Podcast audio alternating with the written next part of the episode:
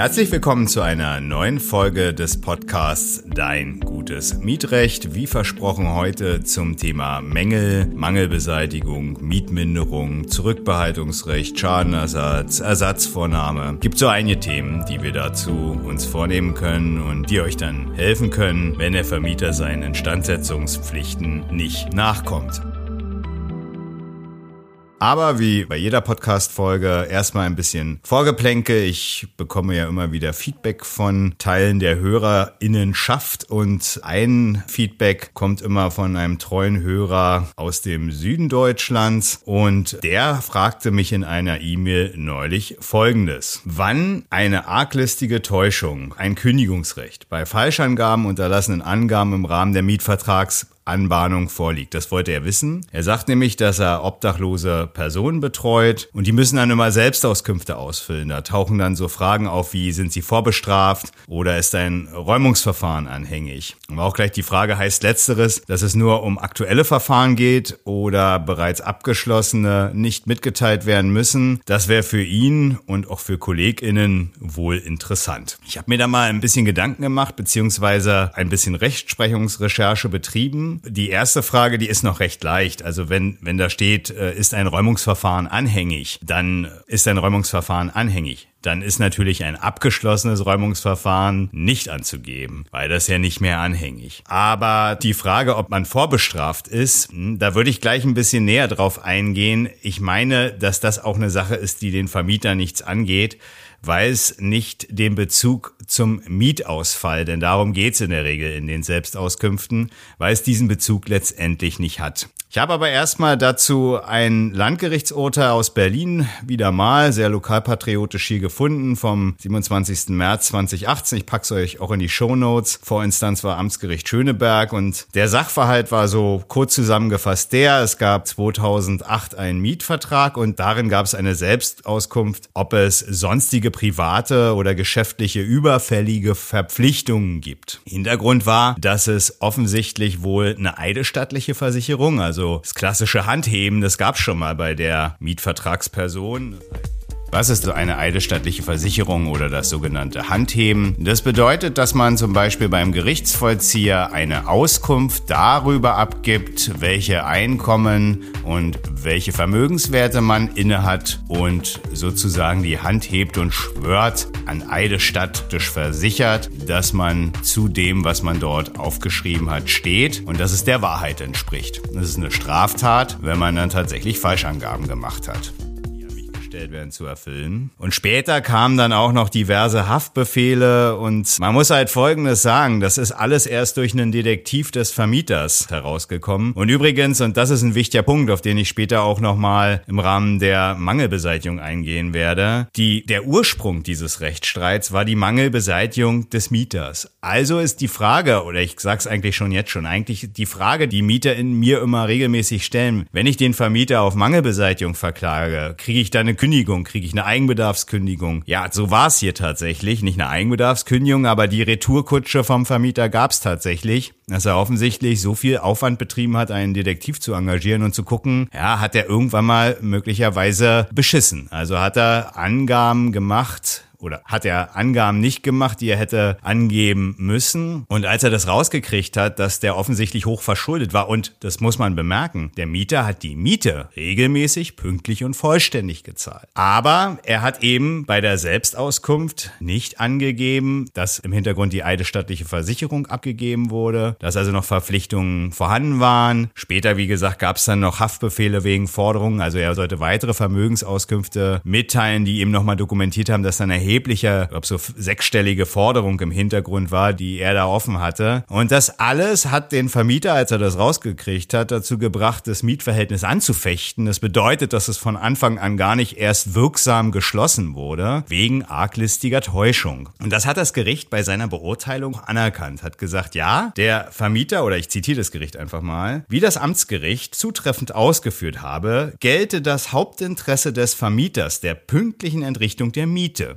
Dem haben die Kläger zwar stets Folge geleistet, jedoch bestehe das Risiko des Forderungsausfalls fort. Das heißt also, die Frage, die sich in so einer Selbstauskunft befindet, hinsichtlich überfälliger Forderungen, also sprich der Tatsache, ob man wirklich regelmäßig seinen Verpflichtungen nachkommt, die ist an sich zulässig. Und deswegen ist aber auch die Frage nach der Strafbarkeit auf jeden Fall nicht zulässig, weil ob ihr möglicherweise mal jemanden gehauen habt oder mal einen Hausfriedensbruch begangen habt, deswegen erwischt wurdet, das ist tatsächlich für das Mietverhältnis nicht entscheidend. Da kann der Vermieter jetzt nicht kommen, so, naja, jemand, der regelmäßig wegen Körperverletzung bestraft wurde, der macht hier in einer Mietergemeinschaft stets Ärger. Regelmäßig sind so eine Sachverhalte ja auch nicht von einer Intention des permanenten Schlagens eigentlich getrieben, sondern meist gibt's ja irgendwelche Differenzen und Gründe, die man dann hat, wenn man gewalttätig wird solche Fragen sind so erstmal unzulässig. Anders könnte man das vielleicht noch bei einem sogenannten Einmietbetrug, wenn man jetzt beispielsweise unter Vortäuschung von soliden Einkommensverhältnissen einen Mietvertrag bekommt und dann der Vermieter merkt, da kommt die Kaution nicht, da kommen die Mieten nicht und nicht nur dann die Räumungsklage anstrebt, sondern auch wegen Betruges ein Verfahren bei der Staatsanwaltschaft anstrebt und man wird deswegen verurteilt. Dann ist natürlich die Frage, ob man auch das mitteilen muss, wenn man die Strafe entgegen angenommen und sich ihr gestellt hat, ist ja auch eine Resozialisierung damit verbunden. Jedenfalls ist es der Gedanke im Strafrecht und dann kann man von demjenigen auch erwarten, dass er natürlich in Zukunft sich sorgfältig verhält. Und ich meine, dass man die Frage deswegen generell nicht beantworten muss, beziehungsweise auch lügen darf, wenn man so eine Frage als Mieter bekommt. Allerdings, alles, was jetzt bezogen auf die zukünftige Sicherung der Miete betrifft, all diese Tatsachen sind wohl wahrheitsgemäß anzugeben. Wenn der Vermieter es dann rauskriegt, kann eben sowas passieren wie hier in dem Fall, in dem der Vermieter dann den Vertrag angefochten hat. Ich hoffe, ich konnte hiermit die Frage abschließend beantworten. Wenn es noch weitere Fragen gibt, gerne aus Süddeutschland. Ich beantworte sie dann in der nächsten Folge.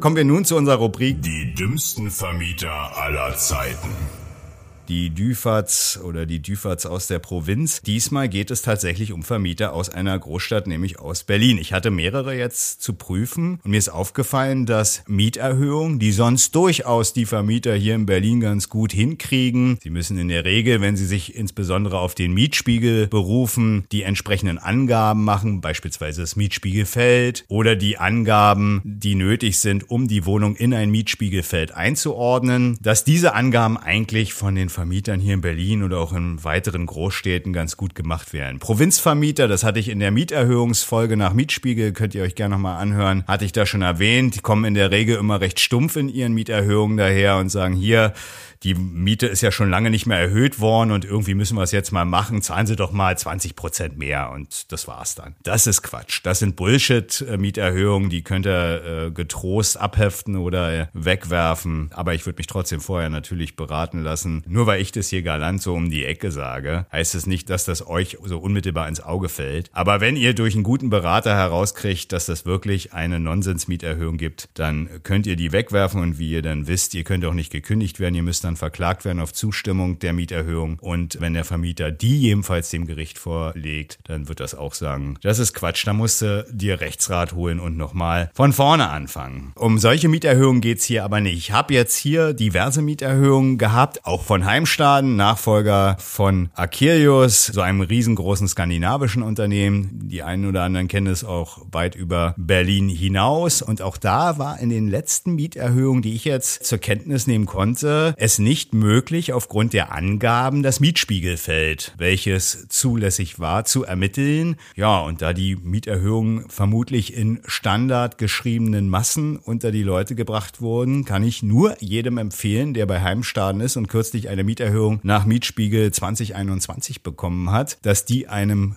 Rechtsberater eures Vertrauens vorgelegt wird. Denn wenn er zum gleichen Ergebnis kommt wie ich, dann habt ihr in Zukunft eine gewisse Ersparnis an Miete und das kann in den aktuellen Zeiten ja von Vorteil sein. Und Roger Akelius kann dann in Schweden nicht den zwölften Ferrari kaufen.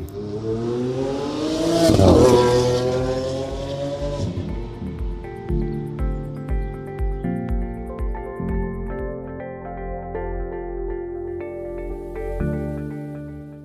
jetzt kommen wir aber tatsächlich zum eigentlichen Thema der Folge, den Mietmängeln. Ich habe mir eine Zuschrift bekommen, die würde ich mal als Einstieg nutzen.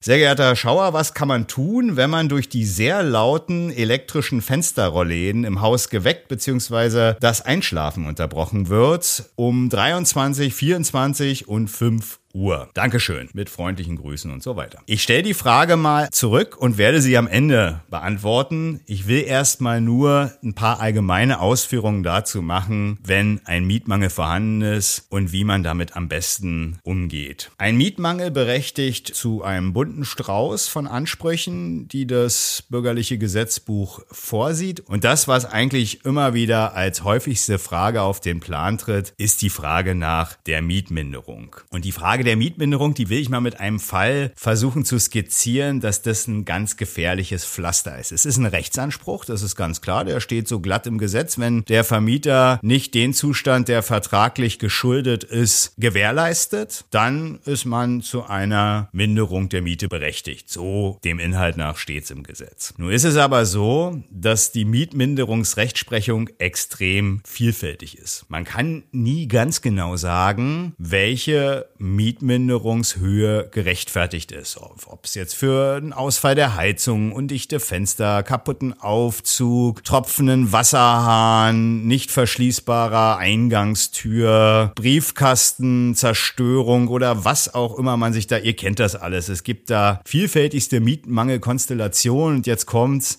die Gerichte entscheiden hinsichtlich der Mietminderung extrem vielfältig und noch vielfältiger, als es Mängel gibt. Da könnt ihr euch dann ungefähr vorstellen, also ein Amtsrichter in Düsseldorf entscheidet über Baulärm definitiv anders als einer am Amtsgericht Pfaffenhofen und wieder anders als am Amtsgericht Prenzlau und wieder ganz anders am Landgericht Flensburg und so weiter. Das ist höchst unterschiedlich und von der Warte ist es schwierig und gefährlich, eine Mietminderung sich selbst zu überlegen und die einfach durchzusetzen, obwohl man es ohne Zweifel darf. Ich mache mal den Fall vom BGH der auch damals bei uns in der Rechtsberatungspraxis einiges umgeworfen hat. Ich will das Problem mal an einem Fall des BGH geltend machen, welcher bei uns in der Rechtsberatungspraxis auch einiges umgeworfen hat, weil der BGH, ja, der hat das Recht geschliffen, so will ich es mal sagen. Was war da gewesen? Also es gab da eine Mietwohnung, dort war Schimmel und die Mieter haben über einen längeren Zeitraum 20 Prozent der Bruttomiete, ist erstmal auch ein wichtiger Hinweis, wenn man mindert, dann nimmt man die Brutto-Warmmiete. Viele machen das noch falsch und, oder viele würde ich jetzt gar nicht sagen, aber zumindestens geht immer noch so der juristische Glaube herum bei Laien, dass die Nettomiete der Maßstab für die Mietminderung ist. Dem ist nicht so, es ist die Bruttomiete Miete, also die Miete, die ich an den Vermieter zahle. Und die hatten hier, die Mieter hier hatten 20 Prozent gemindert und am Ende kam durch diverse Prozesse heraus, dass sie nicht dazu berechtigt waren, weil der Schimmel, der dort aufgetreten ist, und das hätte ihnen, so hat's der BGH gesagt, auffallen können, weil die hatten so ein Terrarium und zwei Aquarien, sodass eine gewisse Feuchtigkeitssituation durchaus in der Wohnung vorhanden war. Und die hätten jedenfalls erkennen können, dass das zumindest auch eine Möglichkeit ist, den Schimmel hervorzurufen. Und in dem Moment war ihnen halt das Mietminderungsrecht versperrt. Vermieter hat die Retourkutsche gemacht, hat im Verfahren dann schnell gekündigt, hat er dann praktisch, nachdem die Mieter den Vermieter verklagt haben auf äh, Schimmelbeseitigung, wieder Klage auf Räumung erhoben und das ist dann auch tatsächlich durchgegangen. Und der BGH, also der Bundesgerichtshof, hat auch nochmal klargestellt, tja, da hättet ihr mal einfach unter Vorbehalt zahlen müssen, denn euch hätte klar sein müssen, dass ihr mit euren ganzen komischen Getier da die Feuchtigkeit mit verursacht. Ob man das wirklich immer genau hätte einschätzen können, sei jetzt dahingestellt. Die Konsequenz daraus ist jedenfalls folgende. Wenn ihr einen Mangel habt und ihr wollt die Mieter mindern, tut es bitte nicht, sondern schreibt dem Vermieter einen Brief mit einer Frist. Ich werde auch einen Musterbriefvorschlag in die Shownotes packen. Da könnt ihr dann mal schauen, wie das vernünftig geht. Schreibt ihm einen Brief mit einer Frist zur Mangelbeseitigung. Anzeigen müsst ihr die Mängel regelmäßig durch Mietvertrag ohnehin. Und dann schreibt ihr einfach den Satz rein, ich zahle die Miete unter Vorbehalt oder unter Vorbehalt der Rückforderung wegen der genannten Mängel, wenn die Mängel beseitigt beteiligt sind. Ich hatte, das will ich noch mal am Rande sagen, es kann auch mal ganz knapp werden. Ne? Ich hatte mal einen Fall am Amtsgericht Neukölln. Ich guck mal, dass ich euch den auch in die Show Notes packe. Da war das ultra knapp gewesen. Da ist der Mann dann auch erst später zu mir in die Beratung gekommen und äh, war dann schon verklagt, hat auch selbstständig gemindert. Und ich kann mich noch erinnern, es war extrem knapp, weil dort die Richterin gesagt hat, er war berechtigt, die Miete in einer bestimmten Höhe zu mindern. Er hatte aber doch etwas über dem, was das Gericht festgestellt hat, gemindert. Und deshalb gab es schon einen Rückstand, aber der war zum Glück nicht kündigungsrelevant. Aber das war wirklich messerscharf knapp. Der hat noch mal Glück gehabt, dass er in der Wohnung bleiben konnte. Ich würde sagen, sowas sollte euch nicht passieren. Das hätte auch genau umgekehrt ausgehen können. Ja, also sowohl bei dem Fall des BGH, wo man halt wirklich sagen musste, da hatte der Mieter gar kein Minderungsrecht, aber eben auch, wenn man möglicherweise zu viel mindert, obwohl man durchaus zum Teil zum Mindern berechtigt ist. Auch dann kann es riskant sein, selbstständig zu mindern.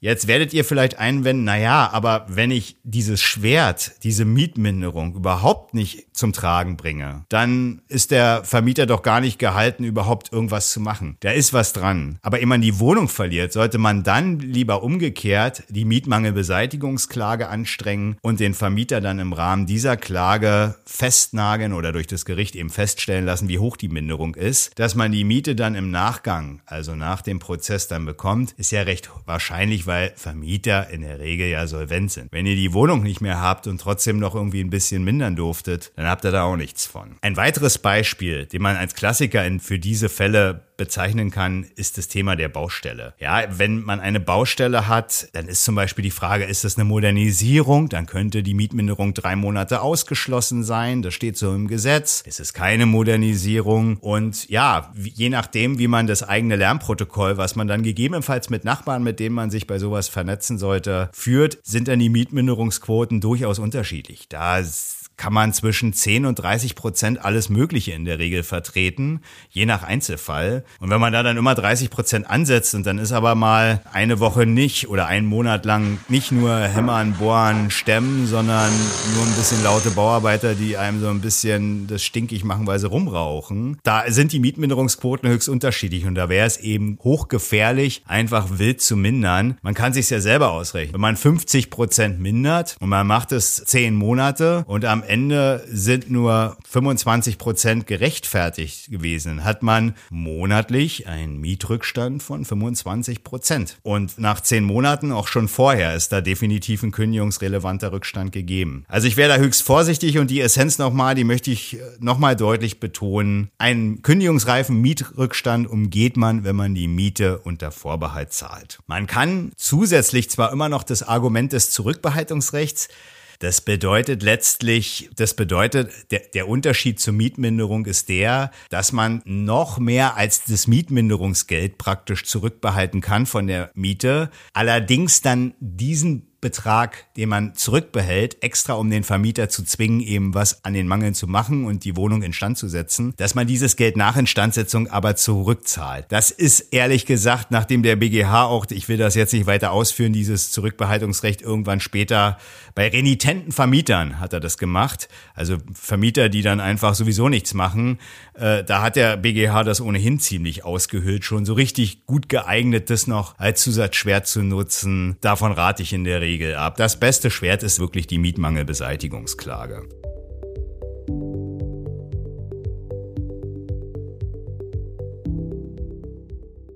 Dann gibt's noch die Sache der Ersatzvornahme. Hm, jetzt werdet ihr euch fragen, was ist denn das? Naja, es gibt ja so Mängel, wisst ihr selber. Wenn eine Baustelle laut ist draußen, wenn die Heizung kaputt ist, wenn die Fenster undicht sind. Ihr seid keine Zimmerer, ihr seid keine Heizungsinstallateure und den Baulärm draußen, den könnt ihr nicht abschalten. Aber es, da, könnt, da habt ihr keinen Zugriff zu oder seid handwerklich nicht bewandert. Wenn man allerdings handwerklich bisschen bewandert ist und der Mangel möglicherweise keine große Sache ist, also beispielsweise der Spülkasten. Ihr habt da ein bisschen Ahnung von und der funktioniert nicht, ist so ein bisschen kaputt. Der Wasserhahn tropft. Jedenfalls bei Mängeln, wo ihr keinen größeren Eingriff in das Eigentum des Vermieters vorhaben müsst, also jetzt nicht irgendwelche Wände rausreißen müsst, um irgendwas zu reparieren, sondern tatsächlich am Gerät euch auskennt, es zu reparieren, fachgerecht oder jedenfalls sagt, naja, ehe der Vermieter wieder äh, vier Wochen braucht, um hier mal den Spülkasten zu reparieren oder irgendwelches Ungeziefer zu beseitigen. Beziehungsweise, wenn ihr wisst, den müsst ihr sowieso verklagen und die Gerichte bei euch brauchen sechs Monate, ehe sie damit fertig sind. Ja, dann macht's manchmal gegebenenfalls Sinn, einfach selbst Hand anzulegen. Aber Vorsicht. Der Vermieter hat erstmal das erste Recht, sage ich mal, auf sein Eigentum zuzugreifen und die Reparaturen vorzunehmen, die vorzunehmen sind. Wenn er allerdings im Verzug ist, dann könnt ihr im Wege der sogenannten Ersatzvornahme selbst Hand anlegen, wenn ihr es fachgerecht könnt. Das müsst ihr dann schon, das muss dann schon sein. Besser ist dann in der Regel eher eine Fachfirma zu beauftragen. Wenn man das Geld vorstrecken kann, weil man es hat, dann ist es möglich, die Reparatur selbst durchzuführen. Dann geht das möglicherweise deutlich fixer und dann könnt ihr auch das Geld, was ihr vorgestreckt habt, vom Vermieter entsprechend zurückholen, entweder im Wege der Klage oder was man auch machen kann, wenn es ein kleinerer Betrag ist, der nicht so risikobehaftet ist, möglicherweise durch Aufrechnung mit der Miete. Das sollte man im Einzelfall dann abwägen. Dann hat man eine schnelle Mangelbeseitigung, ohne dass der Vermieter da groß involviert sein muss. Was heißt aber in Verzug setzen? Das ist wichtig. Weil nur dann hat man den Anspruch auf Ersatzvornahme, sprich entweder selbst anlegen oder eine Fachfirma beauftragen, die es macht. Wie geht das? Verzug bedeutet, dass der Vermieter entweder auf eine Mangelanzeige und eine Mahnung der Beseitigung, das muss nachweislich beides geschehen sein, in Verzug gesetzt wird. Die Verzugssetzung geschieht durch die Mahnung. Also erster Schritt ist Mangelanzeige und Hinweis, dass er mal da reparieren muss. Zweiter Schritt ist, zweiter Schritt ist Mahnung schreiben und nochmal hinweisen, ey, pass auf, und das ist auch noch wichtig, wenn du jetzt nicht reagierst, mache ich selbst und die Kosten hast du zu tragen. Also man muss darauf hinweisen, dass der Vermieter die letzte Chance hat, jetzt selbst an seinem Eigentum Hand anzulegen. Alternativ dazu kann der Vermieter auch in Verzug sein, wenn er ausdrücklich die Mangelbeseitigung verweigert. Also klassischer Provinzvermieter-Move ist, der Spülkasten funktioniert nicht, man kann nicht ordentlich wegspülen, der Vermieter ist eh sauer, weil man immer die Betriebskostenabrechnungen kritisiert hat und und sich zu Recht gegen Mieterhöhungen gewehrt hat und sagt, ja, kannst mit deiner Scheiße alleine klarkommen, ich mache hier gar nichts und schreibt es auch so. Benehmen Sie sich erstmal hier, unterwerfen Sie sich meinen Ansprüchen, dann können wir mal sehen, ob ich vielleicht mal irgendwas in Ihrer Wohnung mache. Also das ausdrückliche Verweigern einer Instandsetzung ist im Prinzip auch der Verzug, der geeignet ist, um eine Ersatzvornahme vorzunehmen und den Betrag, den man dafür auch vorstreckt, dann vom Vermieter wieder zurückverlangen zu können.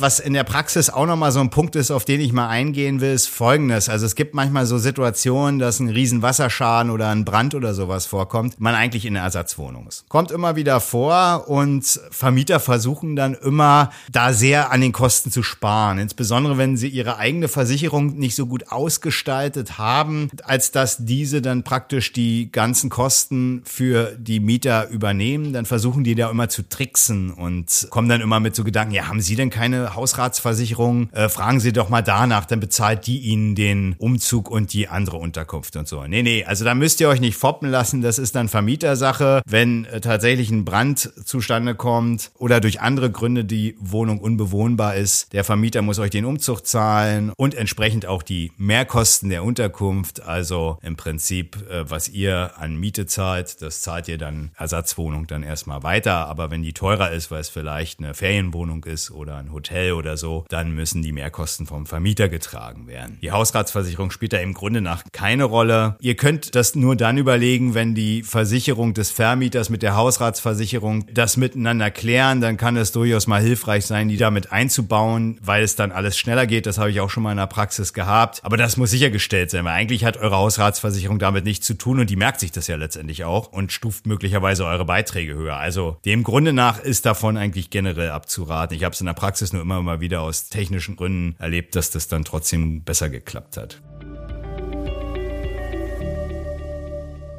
Ich will an der Stelle auch nochmal darauf hinweisen, zu Schimmel, da geht es ja immer um die Frage, ist der Vermieter verantwortlich? Der sagt immer niemals. Ihr seid immer diejenigen, die die Möbel zu dicht an die Wände stellen, niemals lüften, niemals heizen und überall immer Feuchtigkeit hinstellen. Da nochmal der Hinweis auf die Folge zu Schimmel. Da habe ich mehr dazu gesagt, auch zu den Verpflichtungen, die man als Mieter da hat und welche Vermieterforderungen unzulässig sind. Hört euch die gerne nochmal an, aber da geht es dann auch nochmal um diesen speziellen Mangel. Nun aber noch zur Antwort auf die eingangs gestellte Frage wegen der lauten Rollläden. Ja, das kann einen sicherlich ärgern, aber bevor man die Frage konkret beantworten kann, ist natürlich erstmal zu klären, ob man in der Lage war, die Lautstärke dieser Rollläden tatsächlich bei Mietvertragsschluss erfassen zu können.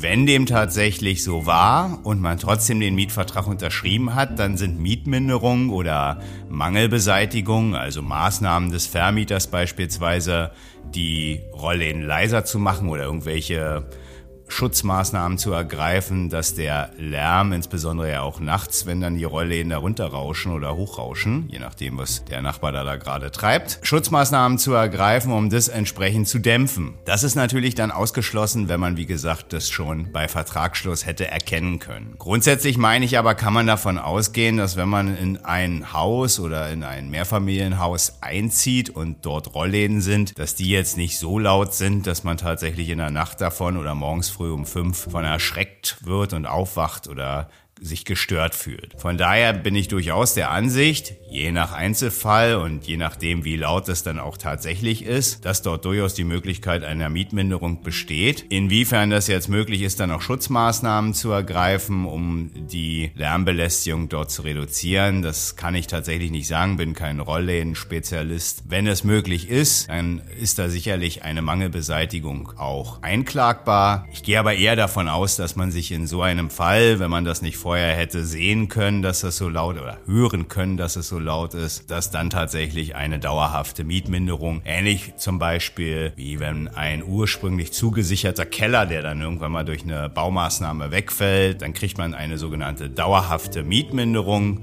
Und so ähnlich, äh, denke ich, ist hier das auch. Das ist letztendlich ein Mangel, wenn der nicht zu beseitigen ist, weil er einfach dauerhaft da ist und auch ein Mangel im rechtlichen Sinne ist, dann wird halt dauerhaft die Brutto-Warmmiete entsprechend gemindert. Ja, damit bin ich auch schon durch mit den wichtigsten Punkten zu Mietmängeln. Wenn ihr da Fragen habt, gerne als Feedback an mich per E-Mail und ich gucke, dass ich dann das entsprechend in der nächsten Folge verwerten kann. Kommen wir zu unserer letzten und beliebten Rubrik. Das Urteil der Woche. Ich habe da was gefunden vom Landgericht Berlin, 13. Oktober 22. Packe auch wieder die Fundstelle in die Show Notes. Da geht's um den Fall der Wohngemeinschaft und um den Fall des Hauptmieterwechsels. Das ist insbesondere für diejenigen von euch interessant, die in einer Großstadt wohnen. Personen, die ein schmales Einkommen haben, haben sich ja dann immer wieder in Wohngemeinschaften zusammengetan. Und das war eine Zeit lang durchaus auch bei den Vermietern sehr beliebt, weil die hatten dann nämlich mehrere, die hatten dann nämlich mehrere Schuldner, weil ja dann praktisch einer für alle verantwortlich war, selbst wenn einer mal nicht die Knete hatte, um seinen Anteil zu bezahlen, konnten zumindest die Professorensöhne und Töchter, die das Geld hatten, da in Anspruch genommen werden. Und so wurden große Wohnungen, die teilweise von Familien gar nicht geleistet werden konnten, gut vermietet und daher war das eine ganze Zeit ein sehr beliebtes Modell, eine Win-Win-Situation sowohl für die Studierenden und Auszubildenden als auch für die Vermieter. Resultat daraus war aber in der Vergangenheit immer, dass sich Rechtsprechung entwickelt hat, die gesagt hat, naja, wenn bei Vertragsschluss beiden Parteien klar war, dass hier eine Wohngemeinschaft gegründet werden sollte, dann sind Hauptmieterwechsel durchaus zulässig, weil der Vermieter ja ohnehin damit rechnet, dass es eine nicht auf Dauer angelegte Lebensgemeinschaft hier ist, sondern eine mit temporären Ein- und Auszügen behaftete Wohngemeinschaft. Und dann hat die Rechtsprechung so ein paar Überlegungen gehabt. Naja, was jetzt so dafür spricht, dass eine Wohngemeinschaft vorliegt, das muss nicht nicht unmittelbar im Mietvertrag am Anfang stehen, aber wenn zum Beispiel die Mieterschaft als Wohngemeinschaft angeschrieben wurde, wenn Hauptmieterwechsel regelmäßig stattgefunden haben, dann ist das Leben dieses Vertrages darauf zurückzuführen, dass hier offensichtlich eine Wohngemeinschaft als Vertrag angepeilt war. Und da ist jetzt was passiert. Und bevor ich zu dem Landgerichtsurteil komme, muss man das noch erwähnen. Der Bundesgerichtshof hat tatsächlich in einem Fall, wo es ziemlich stark nach einer Wohngemeinschaft Wohngemeinschaft roch, entschieden, dass das keine war und hat einen Hauptmieterwechsel verneint und hat die Kriterien für eine Wohngemeinschaft und den damit verbundenen Hauptmieterwechsel ziemlich verschärft. Das war früher eigentlich immer recht leicht. Sobald man eigentlich einen Hauptmieterwechsel in der Vergangenheit hatte, haben die Richter gesagt, ja, ist eigentlich recht klar. Was soll das hier denn sonst sein? Und haben da nicht genauer hingeguckt und was für die Fälle, die ich da hatte, dann auch immer recht vorteilhaft war. Da hat der Bundesgerichtshof jetzt mal Klartext geredet, gesagt, nee, nee, da sollte man schon sehr genau schauen, ob das wirklich eine Wohngemeinschaft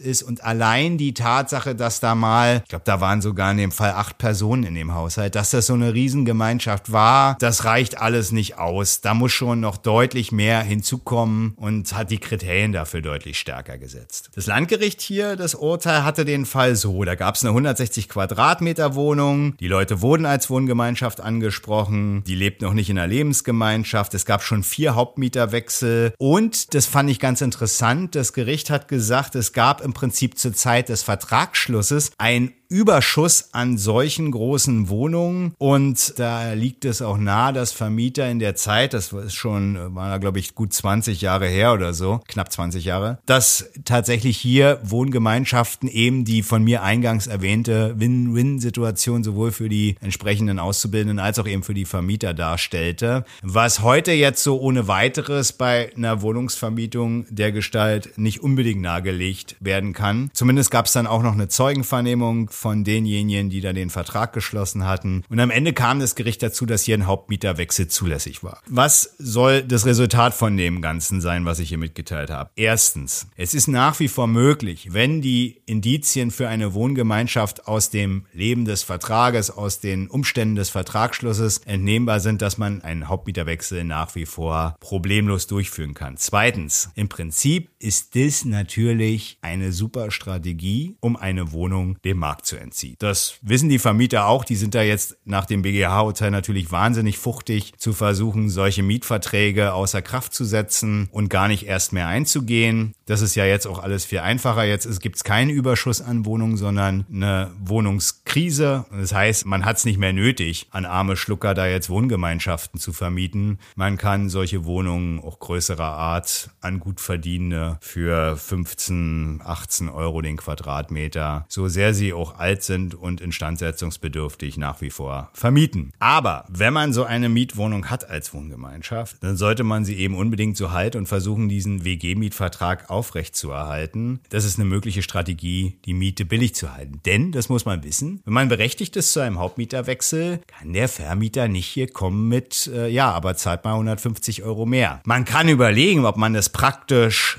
versucht, innerhalb der Vertragsverhandlungen um den neuen Hauptmieter durchaus als, man kann versuchen, so ein Angebot mitzunehmen, um eben den Hauptmieterwechsel zu generieren und damit in der Zukunft eben die rechtliche Überlegung für einen etwaigen Rechtsstreit zu schaffen, dass die Hauptmieterwechsel in der Vergangenheit dafür sprechen, dass hier eine Wohngemeinschaft vorliegt. Keine Frage. Aber dem Grunde nach, wenn eine Wohngemeinschaft mal festgestellt wurde für die Wohnung, ist es überhaupt nicht verpflichtend, verpflichtend für euch, solcher Gier nachzukommen. Wenn ihr jedoch mit dem Hauptmieterwechsel nicht weiterkommt, weil eine Wohngemeinschaft nicht vorliegt, gibt es im Zweifel immer noch die Möglichkeit der Untervermietung. Dazu will ich nochmal eine eigene Folge machen. Es sei hier nur so viel gesagt, wenn ein Hauptmieter auszieht und ihr habt zum Beispiel mal einen Rechtsstreit drum verloren, dass es eine WG ist oder letztendlich wisst ihr, das wird kein Richter der Welt hier anerkennen, dann kann man immer noch versuchen, nach Paragraph 553 mit einem sogenannten berechtigten Interesse, kann man immer noch versuchen, beim Vermieter um Erlaubnis für eine Untervermietung zu fragen. Und in der Regel, wenn ihr nicht an stadtbekannte Vergewaltiger oder Drogenhändler vermietet, wird der Vermieter dem auch nachkommen müssen. Tut das nicht, könnt ihr gegebenenfalls das auch einklagen und entgangene Untermiete dabei auch einklagen. Habe ich auch schon öfter gemacht. Kann jedenfalls dann helfen, um die ökonomische Situation durch das Ausziehen letztendlich wieder zu stabilisieren. Aber auch hier immer der Hinweis, lasst euch da im Zweifel beraten. Unerlaubt unter zu vermieten ist immer ein Riesenproblem und kann eben halt zu einer fristlosen oder fristgerechten Kündigung führen. Da setzt man das Mietverhältnis aufs Spiel. Da aufpassen, aber das werde ich dann in der entsprechenden Folge noch näher definieren.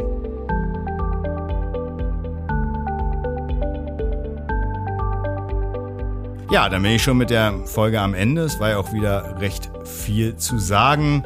Ich würde mich freuen, wenn ihr mir schreibt und Feedback gebt, Fragen habt, dann würde ich die mit einfließen lassen, Vorschläge für Folgen und den Podcast abonniert, weiterempfehlt und bewertet bei Apple oder Spotify. Und ich freue mich auf jeden Fall auf die nächste Folge. Ich habe noch kein konkretes Thema, aber na doch, ich kann ja Untermiete machen. Also insofern, jedenfalls das, wenn nicht irgendwas Aktuelles dazwischen kommt oder ihr mir einen noch viel, viel besseren Vorschlag macht. Bis dann, tschüss.